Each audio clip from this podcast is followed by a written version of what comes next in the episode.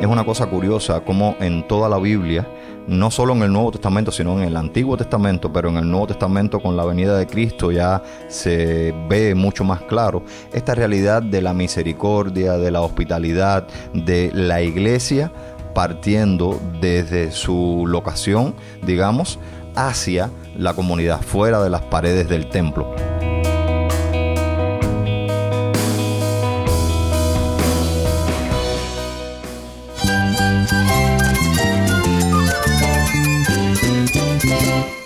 Cristo es la esperanza. Cristo es mi Señor y mi Salvador.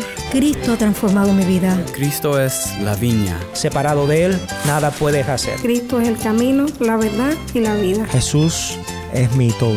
El único descanso, la única paz verdadera es con Jesucristo. Estás escuchando a El Faro de Redención. Cristo desde toda la Biblia para toda Cuba y para todo el mundo.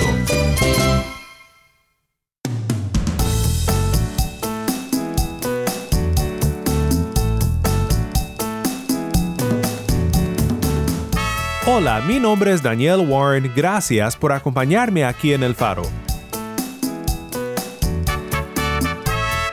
Continuamos en nuestro estudio de Romanos 12 en una serie de dos semanas que hemos titulada Sacrificio Vivo. Hoy tenemos el gozo de escuchar de tres hermanos en Cristo desde Cuba sobre el siguiente versículo en nuestra serie, que trata con la hospitalidad y el ministerio de la misericordia. Lo único que insto a que todos los cristianos eh, nos unamos y podamos ayudar a todas las personas que, requieran de nuestra ayuda. Nosotros estamos para eso. Como dijo Cristo, que éramos la sal del mundo y pienso que nosotros podemos dar nuestro grano de arena, nuestra ayuda y es maravilloso que el Señor nos use como instrumento en sus manos. Los ministerios de misericordia hacia la comunidad ayudan a reflejar el amor de Cristo porque Cristo mismo hizo esto. Y nosotros como iglesia de Cristo que oramos, Padre, venga tu reino, debemos recordar que una de las características de ese reino es cuidar de los más necesitados. Dios nos amó de una manera incomparable y nos abrazó en nuestra desnudez, cuando nada teníamos, cuando estábamos separados, cuando nadie nos veía, Dios nos encontró, Dios nos vio y Dios nos abrazó.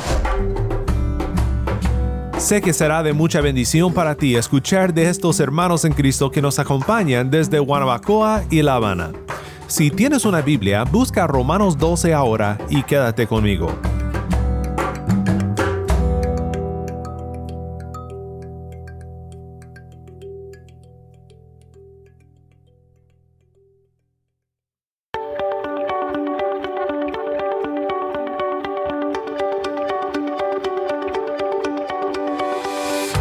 Nuestro siguiente versículo en este maravilloso capítulo de Romanos 12 dice que la vida sacrificial del que ha sido transformado en su mente y renovado según la imagen de Cristo se caracteriza de la siguiente manera.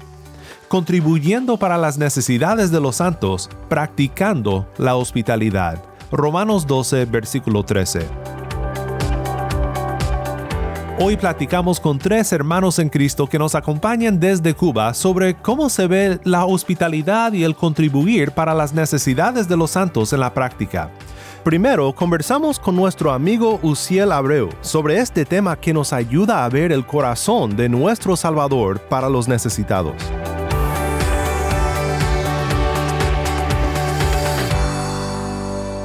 En Hechos 2, del 42 al 47, podemos ver claramente. Estamos con Uciel, con quien hablamos sobre los ministerios de misericordia y hospitalidad en la iglesia.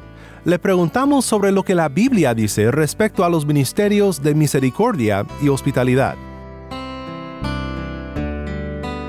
Podemos ver en Romanos 12:13 que Pablo describe la vida sacrificial del creyente como contribuyendo para las necesidades de los santos, practicando la hospitalidad. Y realmente es una cosa curiosa como en toda la Biblia, no solo en el Nuevo Testamento, sino en el Antiguo Testamento, pero en el Nuevo Testamento con la venida de Cristo ya se ve mucho más claro esta realidad de la misericordia, de la hospitalidad, de la iglesia partiendo desde su locación, digamos, hacia la comunidad, fuera de las paredes del templo. En Hechos 2, del 42 al 47, podemos ver claramente eh, esto, cuando dice que tenían favor con todo el pueblo, que tomaban de lo suyo propio y lo ponían a los pies de los apóstoles para que estos repartieran a cada uno según su necesidad. Y tenemos un marco teológico profundo en la Biblia que defiende la realidad de la hospitalidad y la misericordia, no solo para con los creyentes. Dice en el Nuevo Testamento también que primero con los de la familia de Dios, pero también incluye todo el tiempo a los no creyentes. La misma vida de Cristo responde a esta realidad de una manera sublime. Vemos a Cristo teniendo favor con todo el pueblo, incluso con los no creyentes. Incluso vemos a Cristo también salvándoles eh, espiritualmente, pero muchas veces lo vimos ayudar puntualmente a una persona y, esa persona no ser salva. Hay un interés en ayudar, en tener misericordia y compasión con esa persona y no necesariamente tiene que ser eh, únicamente para salvación. Ciertamente la misericordia y la compasión, los ministerios de misericordia hacia la comunidad ayudan a reflejar el amor de Cristo porque Cristo mismo hizo esto. No siempre estuvo interesado vamos a explicarnos mejor. Siempre estuvo interesado en la salvación de la persona, pero estuvo muy interesado en ayudar, en ministrar, en poder económicamente también de alguna manera viabilizar una mejora a las vidas de las diferentes personas que hacían contacto con él estando él acá en la tierra. Y obviamente la iglesia hoy refleja el amor de Cristo de esta manera.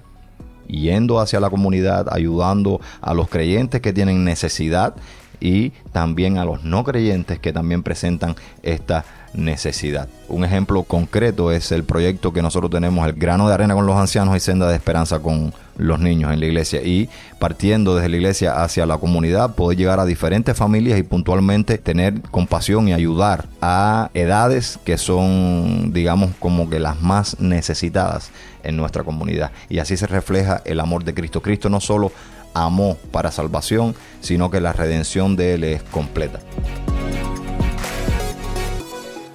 Gracias, Uciel, por compartir con nosotros aquí en El Faro.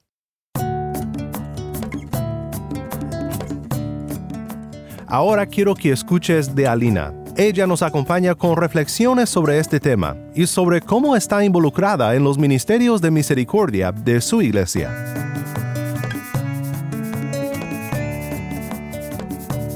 Desde mi punto de vista, en mi iglesia la red de misericordia es maravillosa. Eh, la iglesia se ocupa mucho de todos los necesitados, de los enfermos, de los ancianos, de los niños, a veces jóvenes también, pero tienen problemas de no están trabajando, otras son madres solteras, adolescentes que no tienen familia, no solamente en la parte material, sino también en la parte espiritual. Hay una entrega de todo el equipo de trabajo de la iglesia, el liderazgo, los pastores, que tienen mucho afán y mucho, mucho sentir por ayudar ayudar a todos los miembros de la comunidad. Y a veces no son solo de la iglesia, a veces también son personas del barrio, pero es un trabajo bien bonito, bien hermoso. Yo me siento muy feliz, muy agradecida con Dios de poder estar participando en esta red de misericordia. Y bueno, lo único que insto a que todos los cristianos eh, nos unamos y podamos ayudar a todas las personas que, que requieran de nuestra ayuda. Nosotros estamos para eso, como dijo Cristo, que éramos la sal del mundo y pienso que nosotros podemos dar nuestro grano de arena, nuestra ayuda y es maravilloso que el Señor nos use como instrumento en sus manos. En particular, Alina sirve ayudando a los niños. Ella nos cuenta del impacto que este ministerio tiene en las familias de los niños. Familias de estos niños se sienten impactadas porque ven la preocupación que la iglesia tiene con respecto a ellos. Muchos se han emocionado, muchos han llorado de agradecimiento, de ver que nos ocupamos, que vemos sus necesidades, que los ayudamos, que nos preocupamos por su salud, que nos preocupamos si los niños van bien en la escuela. Ver a las personas emocionadas, que se sienten que son importantes, que Dios se ocupa de ellos, que no están olvidados y realmente han sido momentos increíbles, muy emocionantes y de los que yo me alegro mucho de poder estar participando. Muchos le llama la atención que precisamente al no mediar ningún interés y por ser seres humanos, y ya a nosotros nos interesan sus vidas, que es el amor de Dios el que nos mueve a nosotros a llegar a sus casas, a su familia, a sus vidas. Las cosas materiales son cosas que van y vienen, pero las cosas espirituales no. Lo espiritual es sumamente importante. De eso se trata el Evangelio, es mostrarle a las personas cuán importantes son para Dios. Le predicamos el Evangelio que son las mejores noticias. Cristo es el único que puede restaurar, sanar y salvar a un ser humano. Muchas personas que a veces no han tenido muchas cosas, cuando tienen el Evangelio, pues se sienten como si tuvieran todo. Y otros que también, incluso personas que han estado muy bien, que tienen dinero y no han tenido a Cristo, pues están vacíos. Cuando tienen el Evangelio de Cristo, se sienten completos, porque en eso somos, en Cristo estamos completos. Y pienso que sí, que de esta forma estamos predicando, estamos mostrando el amor de Jesús por todos los seres humanos, que es maravilloso. Y precisamente eso, nuestra labor es también predicar, aparte de ocuparnos de las personas, es ocuparnos, pero también preocuparnos por su salvación, preocuparnos por, que tengan el mensaje del Señor, que al final, bueno, es la gran comisión.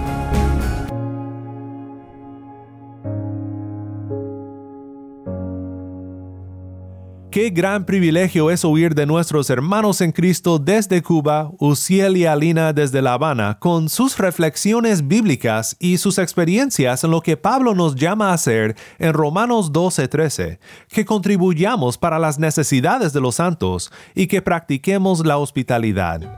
Ahora es un placer para mí presentarles a otro amigo nuestro aquí en el Faro, Josnier Viñals. Josnier es pastor en la Iglesia Evangélica Pentecostal de las Asambleas de Dios Maranatá en Guanabacoa y también el director de investigaciones teológicas en la denominación. Él y su esposa Yadira son padres de una bella nena y con el favor de Dios recibirán a un nuevo bebé en su familia este año. Josnier, gracias por acompañarme aquí en el Faro. Dios te bendiga mucho, mi hermano. Yosnier, es un placer tenerte aquí con nosotros. Estamos conversando sobre la hospitalidad y la misericordia, en vista de lo que dice Pablo en Romanos 12:13, contribuyendo para las necesidades de los santos, practicando la hospitalidad. Quisiera que nos compartieras un poco sobre este tema tan esencial. Bueno, en estos días, mientras leía el libro Dios y la pandemia, me detuve a considerar un importante detalle señalado por su autor, el destacado erudito Nicholas Thomas Wright, que quiero compartirte. En Hechos capítulo 11, si recuerdas, el profeta Ágabo predijo una terrible hambruna por todo el imperio romano durante el reinado de Claudio. Y llama la atención que Lucas, el autor de Hechos, enfatiza la reacción de la iglesia que no se hizo esperar. Los creyentes de Antioquía pensaron en sus hermanos necesitados de Judea y se dispusieron rápidamente a ayudarlos. Ellos no se detuvieron a cuestionarse el propósito que tendría este fatídico acontecimiento o a preguntarle a Dios su significado, sino que se enfocaron en mostrar su amor fraterno recolectando una ofrenda para sus hermanos necesitados en Judea. No cabe dudas que aquí encontramos un recordatorio para la iglesia en el actual escenario de la pandemia. Y es que debemos ayudar tanto como podamos a los más necesitados. Sí, Creo que podemos decir que este aspecto de la vida sacrificial, el sacrificio vivo que ofrecemos a Dios, es una de las más grandes maneras en las que mostramos al mundo que en la iglesia pues tenemos algo diferente, somos personas diferentes. Nuestra misericordia y la ayuda que mostramos a los más necesitados no nace de nosotros, sino de la misericordia que hemos recibido de Cristo Jesús. Así es. Hay de hecho pasajes en las escrituras donde son encomiados aquellos que obran con amor y muestran misericordia al necesitado. En el pasaje del juicio sobre las naciones en Mateo capítulo 25 vemos a Jesús Rey recompensando a las ovejas cuando les dice, vengan ustedes a quienes mi Padre ha bendecido, reciban su herencia, el reino preparado para ustedes desde la creación del mundo, mm, porque tuve hambre y ustedes me dieron de comer, tuve sed y me dieron de beber. Fui forastero y me dieron alojamiento. Necesité ropa y me vistieron. Estuve enfermo y me atendieron. Estuve en la cárcel y me visitaron. Mm. Y ocurre algo muy interesante en este gran pasaje y es que las ovejas se sorprenden y le preguntan a Jesús, Señor, ¿cuándo hicimos todas estas cosas por ti?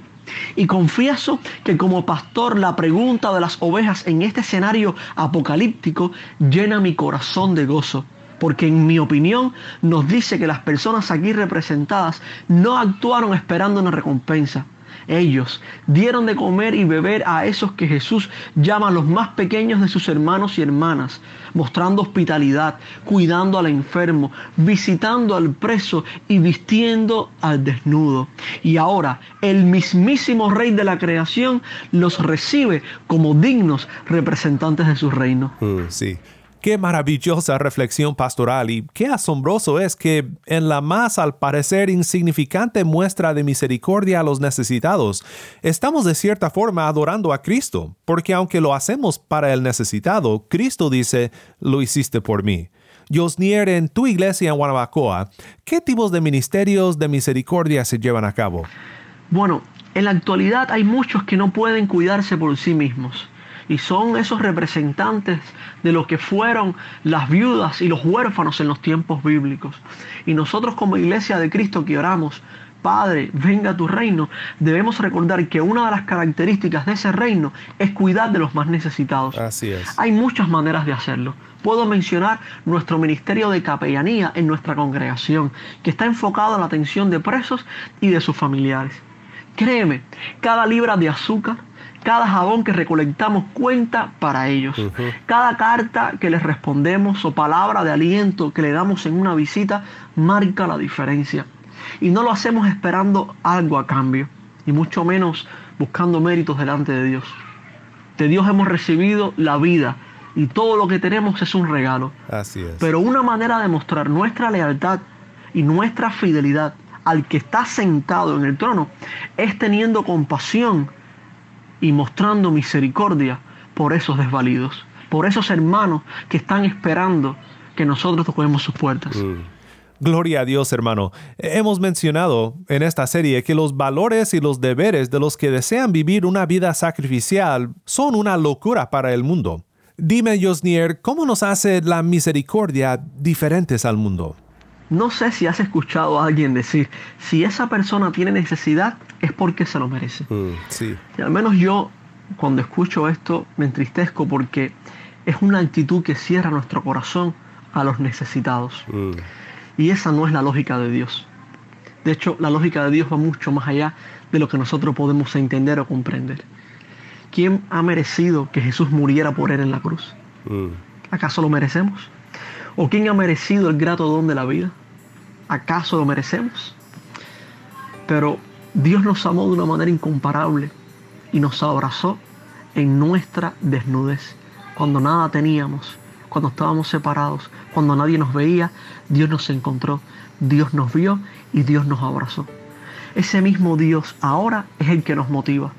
Y podemos recordarlo en las palabras del escritor de Hebreos en el capítulo 13, cuando nos motiva a practicar la hospitalidad a acordarnos de los presos y de los que sufren. O en las palabras del apóstol Pablo, ese gran expositor de la gracia de Dios, quien afirma en Gálatas 6:10, siempre que tengamos la oportunidad, hagamos bien a todos y en especial a los de la familia de la fe. Hay muchos necesitados esperando por nosotros.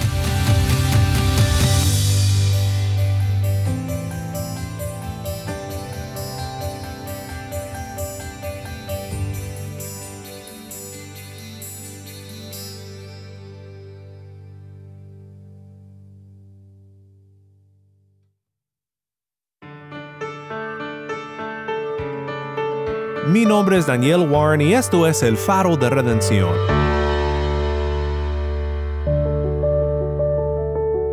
Una vez más, muchas gracias a Uciel, a Alina y a Yosnier por estar con nosotros aquí en El Faro. Oremos juntos para terminar. Padre Celestial, pausamos ahora para pensar en la gran misericordia que tú nos has mostrado en Cristo. Tú eres sin lugar a dudas un Dios hospitalario Tú recibes a pecadores como nosotros a la mesa de tu gracia.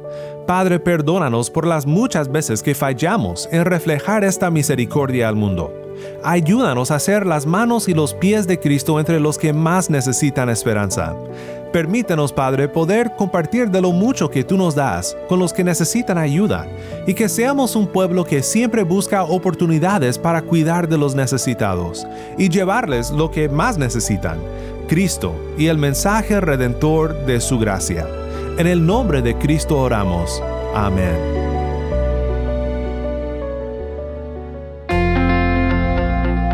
El Faro de Redención como programa radial fue ideado para Cuba, pero ha crecido a un nivel global y si estás en sintonía fuera de Cuba, te agradezco por pasar estos tiempos con nosotros estudiando temas que nos fortalecen en nuestro caminar cristiano.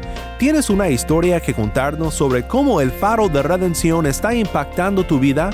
Mándanos un correo electrónico a ministerio arroba el faro de Nuevamente nuestro correo electrónico ministerio arroba el faro de O si te es más fácil, puedes enviarnos un mensaje de voz en WhatsApp. Nuestro número es 1786 373 4880. Nuevamente nuestro número de WhatsApp 1786-373-4880. Y no olvides que también nos puedes seguir en las redes sociales, en Facebook, Instagram y Twitter. Solo busca el faro de redención. Allí encontrarás más contenido durante la semana para animarte en tu fe y para mantenerte informado sobre el ministerio de El Faro. Para más información sobre este ministerio y sobre cómo tú puedes formar parte de nuestra misión, visita nuestra página web elfaroderedención.org.